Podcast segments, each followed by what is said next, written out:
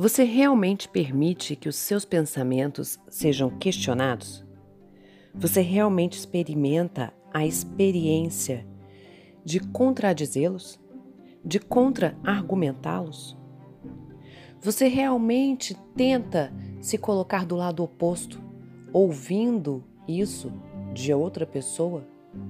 Aliás, imaginando ouvir isso de outra pessoa?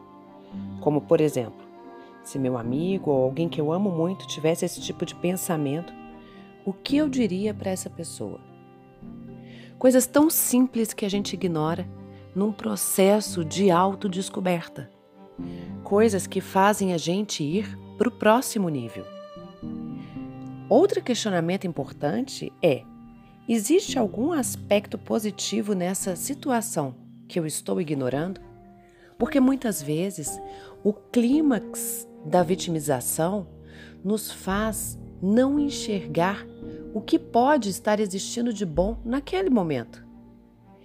E aí, para completar, existe alguma informação que sugira que pode haver um resultado positivo nessa situação? E quando eu não estou me sentindo desse modo, como é que eu penso sobre esse tipo de situação? É diferente? Em que informações eu devo procurar as respostas? Pergunte-se. Abuse das perguntas. Crie o seu roteiro de questionamentos. Não aceite de primeira tudo que te aparece. Isso não é permitido para quem quer mudar a vida, para quem quer mudar os estágios mentais e alcançar um novo patamar. E eu não estou te vendendo aqui a ilusão de uma vida perfeita.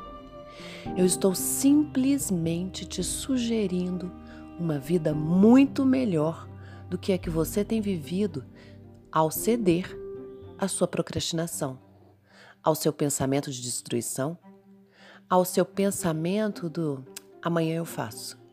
Porque o seu momento é agora. O seu momento de descoberta é nesse exato momento. Pergunte-se, por exemplo, quando me senti dessa forma no passado, o que eu pensei a respeito me fez me sentir melhor ou me fez me sentir pior? Eu vou te repetir: ceder aos seus pensamentos imediatos não é uma opção. Falar que vai deixar como está não existe como opção porque simplesmente nada fica do mesmo jeito no dia seguinte. A vida é uma eterna mudança.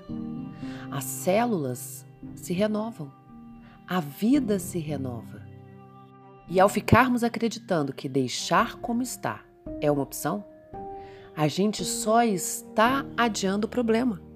Porque lá na frente a gente vai ver: o tempo passou, as coisas mudaram, e eu não evolui.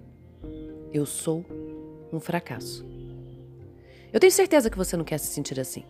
Eu tenho certeza que você quer impulsionar a sua vida para frente, para seguir adiante, para uma melhora contínua e incessante. Então vamos lá, contra-ataque os seus pensamentos. Não os acolha como quem se sente vítima de uma situação. Não, não, não, questione. É um dia de cada vez, todos os dias da sua vida se desafiando. Com muito amor, da sua coach, Roberta Frois.